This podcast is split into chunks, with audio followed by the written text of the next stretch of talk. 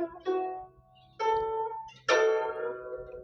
三字经》原文：北元魏，分东西，宇文周，兴高齐。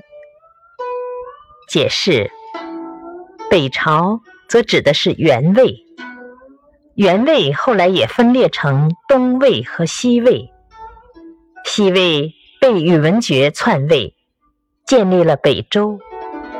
东魏被高阳篡位，建立了北齐。启示：世界上最伟大的帝王，都是那些开创天下的帝王。至于那些继承祖业的皇帝，除了少数几个能在文治武功方面有特殊成就，其他大多数都是平平凡凡。